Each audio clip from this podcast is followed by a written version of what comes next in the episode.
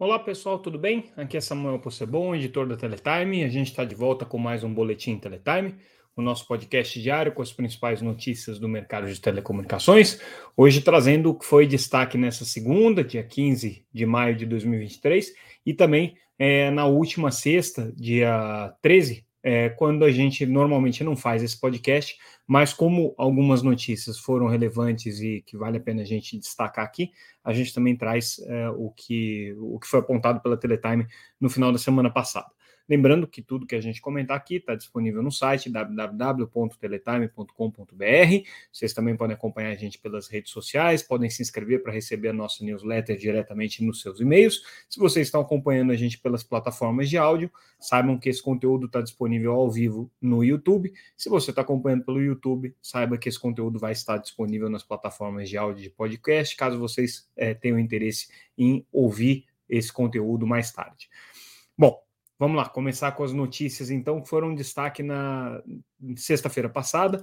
Começar com uma notícia de que a Intelbras é, encaminhou ao Ministério é, do Desenvolvimento, Indústria e Comércio uma, uma nota técnica protestando com relação à isenção que foi dada na semana passada pelo MDIC é, a importação dos equipamentos de Wi-Fi, especialmente equipamentos de Wi-Fi 6. Por que, que a Intelbras está protestando? Porque ela vinha desenvolvendo uma tecnologia de é, roteadores Wi-Fi com a tecnologia é, Wi-Fi 6E, é, recebendo inclusive recursos públicos para fazer o desenvolvimento dessa tecnologia, e acredita que com a isenção de imposto de importação ela fica em desvantagem competitiva em relação é, aos é, fornecedores, aos fabricantes estrangeiros. Então, ela está protestando, dizendo que isso daqui é um, é uma, é um desincentivo para o desenvolvimento de tecnologia no Brasil e com isso é, ela agora está uh, tentando reverter essa situação. Pelo que a gente apurou, tem uma boa possibilidade é, de, de haver uma, uma reversão, sim, do Ministério de, de Desenvolvimento, porque eles consideram que é um pleito razoável aqui da Intelbras. O problema é que tem muita pressão também no sentido de liberar é, o imposto de importação desses equipamentos, principalmente porque o Wi-Fi 6E é, precisa começar a dar resultado no Brasil para arrefecer um pouco a pressão para a redistribuição do espectro que está alocado para eles. Tem um debate na Anatel com relação à alocação do espectro de 6 GHz, que é onde opera o Wi-Fi 6E, é, que hoje está totalmente reservado para o uso não licenciado, ou seja, para os equipamentos de Wi-Fi. Mas existe uma pressão das operadoras de telecomunicações para que é, haja uma redistribuição e uma parte, pelo menos, desse espectro de 6 GHz seja destinado é, aos serviços de banda larga móvel, 5G e no futuro até 6G. Então, uh, se o Wi-Fi 6E conseguir ocupar esse espaço, mostrar que existe uma demanda pelos equipamentos, que os equipamentos estão sendo utilizados, é, vai ficar mais fácil a vida né, daqueles que defendem que essa faixa de espectro seja destinada exclusivamente ao uso não licenciado. Porém, né, se não tiver equipamentos sendo utilizados, vai ficar mais é, é, fácil a pressão aí das operadoras de telecomunicações para que a Anatel reverta essa decisão. Lembrando que isso daí vai acontecer, essa, essa discussão vai acontecer durante a Conferência Mundial de Rádio e Comunicação, que acontece no final do ano em Dubai. A gente deu na semana passada, inclusive, o posicionamento da Anatel, que deve defender a manutenção do espectro de 6 GHz para isso, mas essa discussão aqui com relação à importação dos equipamentos, que está sendo é, é, protestada aqui pela Intelbras, é, vai na linha de criar mais uma variável aí, mais uma confusão nessa discussão.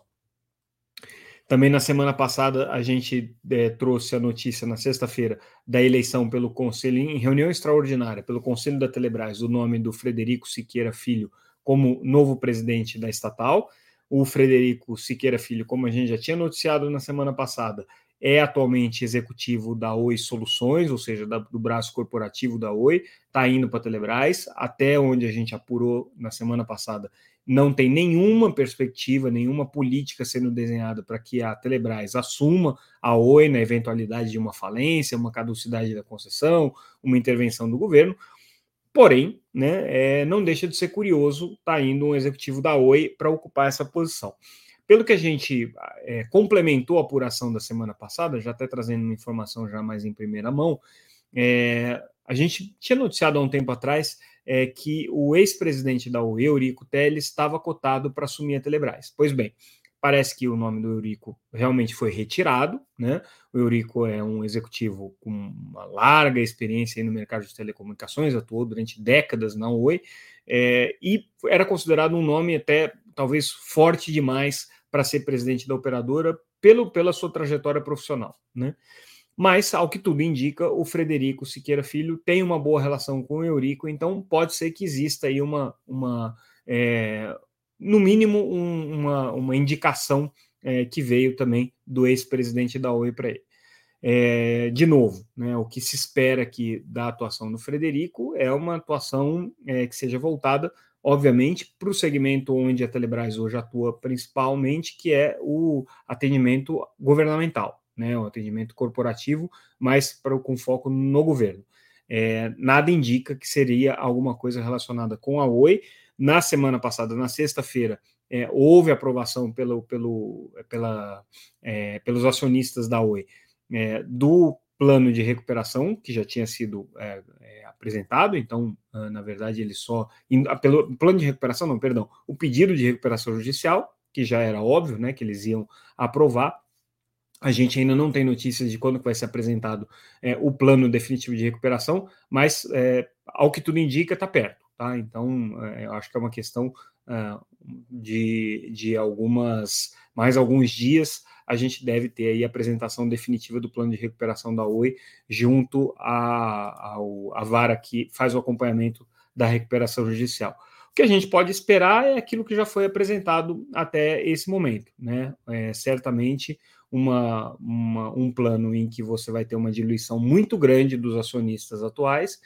É, os credores da Oi provavelmente vão ter uma troca vantajosa para assumir é, uma posição é, na, no capital da empresa, é, porém vai ser é, um, uma, uma perspectiva aí de muito curto prazo, porque assim alguma coisa vai ter que acontecer com a Oi no sentido de ou entrar um novo investidor ou ela ser assumida por algum é, grande credor, a Vital aí, a grande candidata, né? ou vai ter que ter uma solução regulatória. Dificilmente a Oi, mesmo passando pela recuperação judicial, vai conseguir é, sobreviver se não tiver uma reestruturação no sentido de trazer dinheiro novo, trazer perspectivas de negócio novas e provavelmente vai ter que ter uma segregação entre a parte podre e a parte saudável da empresa entendendo aí a parte saudável como a parte é, que hoje detém o controle dos clientes, né, de, do serviço de banda larga, e a parte podre, aquela toda que tem os passivos é, decorrentes aí desse processo de recuperação judicial e, obviamente, as obrigações é, de regulatórias com relação ao serviço de telefonia fixa. É, a questão toda é como é que a Anatel e o governo vão aceitar essa separação entre as coisas e quais vão ser as condições que estão colocadas. A gente já vem comentando muito isso, né? A expectativa aí é de você ter uma negociação entre é, a Anatel, Oi é, e outros atores governamentais no sentido de um encontro de contas entre aquilo que a Oi acha que a União deve para ela, aquilo que a União acha que a Oi teria que pagar para poder fazer a migração da concessão para autorização e aí, nesse contexto, entrar aí um novo avalista, né, é, para arcar com a continuidade das operações, para que ela não tenha que cair na mão do governo, porque o grande problema do governo é esse, né, se a Oi deixar de existir, é, as concessões de telefonia fixa vão ter que ser assumidas é, pelo, pela, pela União, né, e o governo não quer que isso aconteça. Na notícia, na semana passada a gente também trouxe algumas notícias com relação ao satélite Viasat 3, que vai ser operado pela Viasat aqui para é, América do Sul, especialmente para o Brasil, é, a partir do segundo semestre. O satélite subiu há duas semanas, com sucesso, já abriu os painéis solares, está sendo posicionado aí até chegar na posição orbital. Os testes até agora indicam que está tudo bem com o satélite, e ele vai trazer uma grande capacidade para a Viasat aí na competição com os, com os concorrentes aí da Starlink, no, no, no, no futuro também é, da Kuiper do, da, da, da Amazon. É, o presidente é, da, da Viasat, o Leandro Gausner, ele considera é, esse cenário de competição desafiador, mas ao mesmo tempo uma perspectiva de inovação, e ele está muito confiante que esse satélite novo vai trazer uma capacidade importante e uma nova é, forma de operar os serviços, que é uma forma baseada em, em, em feixes é, cada vez mais focados, com maior potência, é, aumentando a velocidade dos serviços, como um diferencial da Viasat. Vamos ver como é que vai ser esse, esse, essa estratégia da empresa, considerando que ela usa uma tecnologia de satélites geoestacionários, que tem uma grande capacidade, porém né, é, não, não, não consegue oferecer é, uma, uma latência tão baixa quanto os serviços é, é de órbita baixa, é, e tem como também desvantagem né, o, o, um, um, modelo de negócios que é muito mais limitado em termos da capacidade de é, usuários que podem ser incorporados à rede. Né? Os satélites geoestacionários eles costumam congestionar muito mais rápido, que é o problema que o Viasat 3 tem, o Viasat, a Viasat tem hoje no Brasil, é, é, operando com satélite geoestacionário de defesa e comunicação da Telebrás, que já está congestionado. Aliás, ele comenta também que existe a possibilidade da Telebrás vir a ser a usuária do Viasat 3. E aí vamos começar com as notícias dessa segunda-feira, é, propriamente dita. A gente traz em primeira mão aqui a notícia de que as operadoras de telecomunicações agora querem que a BR Telecom, que é a associação que hoje cuida do roaming, portabilidade, enfim, de alguns serviços que requerem integração entre várias operadoras, querem que a BR Telecom seja o responsável pelo sistema de identificação de chamadas para evitar telemarketing abusivo e spoofing. A Anatel está trabalhando nessa tecnologia, ela está querendo que as operadoras adotem um modelo que foi proposto pela Associação Brasileira de Telemarketing, a ABT, que é um modelo é, chamado Steer Shaking. Essa tecnologia é proprietária da ClearTech e a, a ABT, a Associação Brasileira de Telemarketing, já está com um modelo mais ou menos desenhado é, para criar uma entidade que vai fazer a gestão desse sistema. Só que as operadoras de telecomunicações na semana passada manifestaram para a Anatel descontentamento com essa solução, disseram: peraí, não dá para ser assim, a gente quer fazer o nosso próprio modelo através da BR Telecom. A Anatel ficou bem incomodada com o fato dela só terem trazido essa solução aos 48 do segundo tempo, depois que essa discussão do Steve Shaking já tinha consumido aí praticamente oito meses de negociação.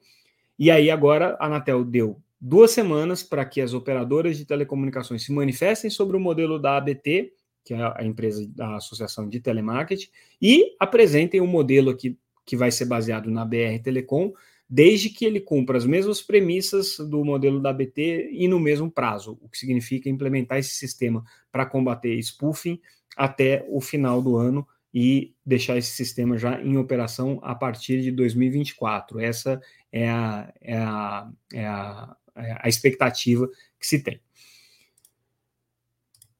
Mudando de assunto, é, um, a Anatel também é, aprovou essa semana né, o relatório da área técnica com relação à perspectiva de criação de um grupo de trabalho na agência. Essa notícia é importante para os provedores de acesso. Um grupo de trabalho na agência que vai acompanhar a separação entre serviços de comunicação é, é, de multimídia, o serviço de banda larga, e os serviços de valor adicionado.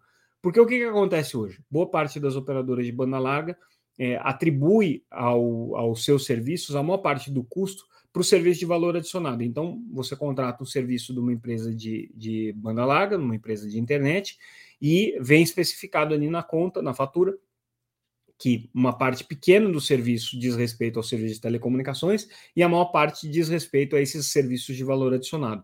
E por que, que as operadoras fazem isso? Para ter um ganho tributário. O serviço de valor adicionado tem uma tarifação pelo ISS, é menor do que o ICMS de telecomunicações. A Anatel não quer que seja assim, a Anatel quer que haja um limite aí de, é, no máximo, 40% para o serviço de valor adicionado.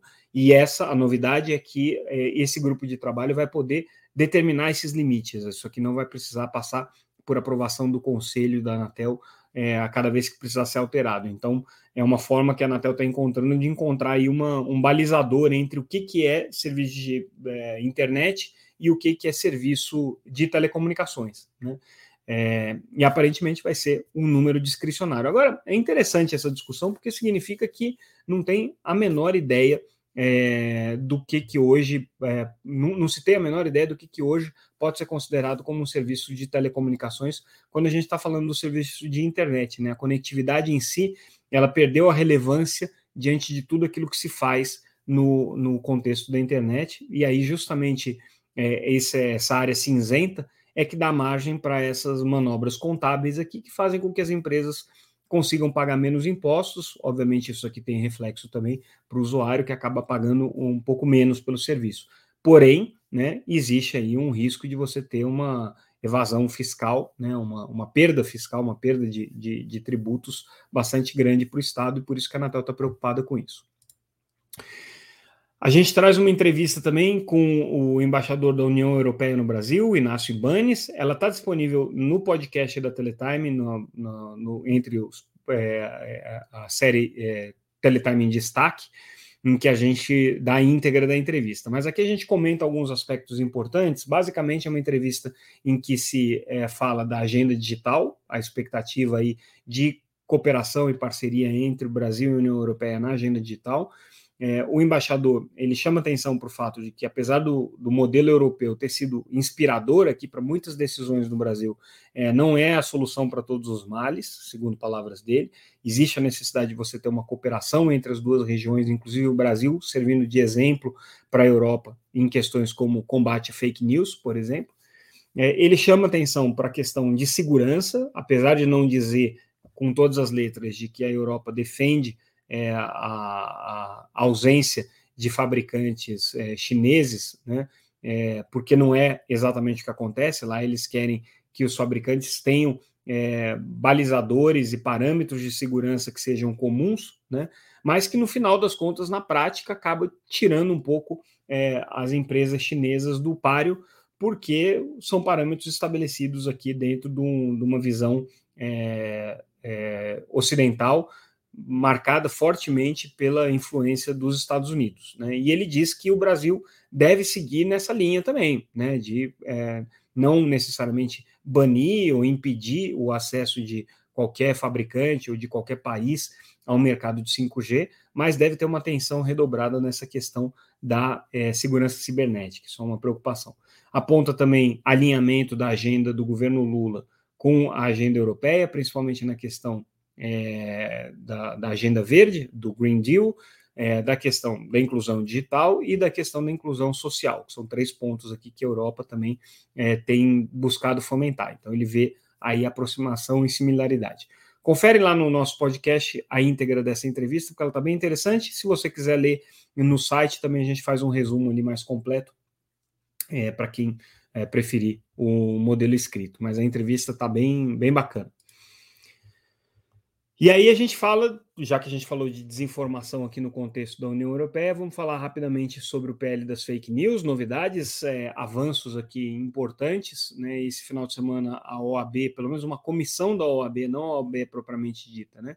É, é, apresentou um modelo aí que poderia ser é, explorado pelo, pelo é, relator Orlando Silva, um modelo baseado na criação de um conselho de políticas digitais que teria poder deliberativo, né, e seria responsável pela aplicação de diretrizes é, estabelecidas por lei, é, pelo Comitê Gestor da Internet, que teria é, como fun função aí fomentar o debate sobre os temas relacionados à internet, e uma entidade autorreguladora, né, que seria uma entidade aí responsável por fazer é, o acompanhamento desse, desse modelo de, de é, gestão da internet ou do, do ecossistema digital. Então, a novidade aqui é a proposta de autorregulação que essa comissão da OAB, né, a Comissão Especial de Direito Digital da OAB, está é, tá apresentando para o relator Orlando Silva. Na mesma linha, ou pelo menos uma linha parecida, né, é, o, o, o, deputado Lafayette de Andrada, do Republicano de Minas Gerais, está propondo também a criação de um sistema brasileiro de defesa da liberdade de expressão. Na verdade, ele converte o Conselho de Comunicação Social, que já existe hoje nesse é, é, comitê de, de de é, defesa da liberdade de expressão, que ele está propondo, né? e é, propõe que toda a, a, a, regulação seja, na verdade, uma autorregulação pelas próprias empresas do setor, o que é um ponto polêmico, porque afinal de contas a gente está falando de obrigações que estão previstas em lei e raramente a autorregulação funciona quando você tem que fazer uma lei ser cumprida. Né? A autorregulação ela funciona mais num acordo entre privados, mas de qualquer maneira é, existe aqui essa proposta. E outra novidade é que quem está apresentando isso é um parlamentar do Republicanos, que faz parte do bloco é, juntamente com o PL, é, bloco que é, é, manifestadamente contrário à aprovação do PL das fake news. Então, abre aí pelo menos uma brecha de negociação com essa oposição aí que está é, impedindo o avanço do PL das fake news. É, Bom, a gente falou da, da comissão da OAB e nessa quinta-feira, dia 18, vai ter um debate em Brasília, organizado pelo SECOM, que é o Centro é, de Políticas, Direito, é, Engenharia e Tecnologias das Comunicações da Universidade de Brasília, é, sobre o ecossistema digital. O SECOM, que é o, esse Centro de Políticas, é, tem uma parceria com a Anatel para fazer um estudo de dois anos sobre o ecossistema digital e esse evento, que é aberto e é gratuito, é, só mediante inscrição, ele tem como proposta justamente fazer é, o levantamento de subsídios para análise, para essa análise, para esse estudo que a Universidade de Brasília vai apresentar para a Anatel aí nos próximos dois anos sobre a questão do ecossistema digital. Então, interessante a quem está acompanhando esse tema acompanhar esse evento aqui, porque tem a participação é, de todos, praticamente todos os principais atores aí que estão envolvidos nesse debate. É, e aí, falando em eventos, também a Telebrasil confirmou agora o painel Telebrasil Innovation no dia 14 de julho, junho. Vai ser a primeira vez que o painel Telebrasil acontece na cidade de São Paulo. Nesse caso especificamente do Innovation, um evento de um dia focado em transformação digital, negócios e inovação, principalmente com a agenda da inteligência artificial. E aí a novidade é que todos os presidentes das operadoras vão participar desse evento. Então, se existe aí um lugar em que é, todo mundo vai é, querer ouvir o que as operadoras têm a dizer sobre inovação e transformação digital é durante o painel Telebrasil Innovation. A Teletime participa do evento na curadoria de conteúdos e na comercialização, então tenho em mente aqui que o nosso comentário é, não pode ser considerado totalmente isento, mas é, a expectativa aí é de fazer um debate bastante interessante sobre como que as operadoras estão tirando proveito das oportunidades da inteligência artificial, é, dos modelos de transformação digital e ajudando outras indústrias também a se desenvolver, que é um dos focos do evento. E aí vamos falar agora do, da leva de balanços que foi publicada nessa segunda-feira, é, começando especificamente com o balanço da Algar. A Algar ela teve nesse primeiro trimestre do ano é, uma receita de 682 milhões de reais, né? Isso aí significou um crescimento de 6,5% em relação ao ano passado. Agora já incorporando aqui é, toda, todas as, todas as é, consolidações aqui referentes a Vogel, né?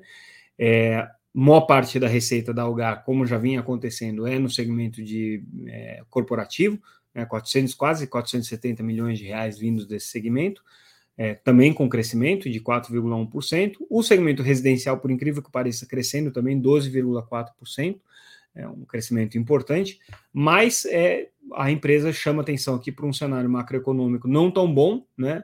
É, com algumas é, dificuldades e desafios aí colocados, principalmente com relação às taxas de juro né, e pressões de inflação, e aí por isso mesmo, segundo Algar, é, o prejuízo. Né, a empresa teve aí nos três primeiros, anos, três primeiros meses do ano um prejuízo de 10 milhões de reais. Outro balanço que a gente destaca é o balanço da Vero, né? A Vero Internet anunciou é, no primeiro trimestre uma receita de 196,7 milhões de reais, isso significou uma alta de 27% é, no ano, né? O lucro da empresa ficou em 15,7 milhões de reais, um salto de 221%, é, um total de 763 mil clientes, né, sendo que a maior parte deles aí é, vindo aí do, do, do, do segmento de fibra, né, e das aquisições que foram feitas. É, e também é, uma, uma perspectiva aqui de é, receita média por usuário de R$ 94,3. A, o endividamento da empresa está em pouco mais de um bilhão de reais, tá? É, e a perspectiva dela é de conseguir agora agregar novos serviços, principalmente serviços de valor adicionado, e ela tem aqui a perspectiva de crescimento já nesse segmento com oferta de streaming, por exemplo, de 27% no primeiro trimestre. Essa foi, a, foi a, o resultado que a Vero teve nesse, nesse primeiro, nesse começo de ano, né? E o último balanço que a gente destaca é o da Desktop, também aberta em bolsa, é, receita líquida é, de 20, 222 milhões de reais no primeiro trimestre, uma alta de 42%. Lucro líquido também cresceu para 26 milhões de reais, 170, 140% de aumento, perdão, né? E a base de clientes aí batendo um milhão de, de clientes, 955 milhões. Né? A, a desktop destaca aqui também o total de casas passadas que ela já tem com a rede dela, 4,12 milhões de domicílios, né? E agora é, uma expectativa aí de crescimento é, com a, a, proximidade que a empresa desenvolveu, né, com a, com, a, com a aliança que ela desenvolveu com o fundo HIG Capital, né, é, e com a expectativa aí de ampliação da cobertura dela e do aumento de cidades em que ela atua. Em termos de endividamento, a dívida da, da desktop está é, tá em 1,138 bilhão de reais, né, e aí significa aí um, um, um leve crescimento é, em relação ao, ao, número anterior que ela tinha. E com isso, pessoal, a gente encerra o nosso é, boletim de hoje. Amanhã a gente volta com mais um boletim Teletime. Ficamos por aqui. Mais uma vez, agradeço sempre a audiência de vocês. Ah, me perguntaram aqui no chat se eu tenho ações da Oi. Não tenho ações da Oi, não, tá? Como jornalista, a gente não compra ação de nenhuma empresa é, que a gente tem que fazer o acompanhamento diário, tá? Então, o que eu estou falando aqui pode até é, é, não ser o, a informação mais precisa, é, é, a informação a melhor que a gente consegue, mas com certeza ela não é interessada, tá? Eu não estou nem ganhando, nem perdendo com a ação da Oi, nem recomendo, tá? Não faço recomendação nenhuma. Se quiserem comprar, comprem. Se não quiserem comprar, não comprem, mas prestem atenção nas notícias que a gente traz. E com isso, a gente encerra o nosso boletim. Amanhã a gente volta. Obrigado, pessoal, pela audiência. Até mais.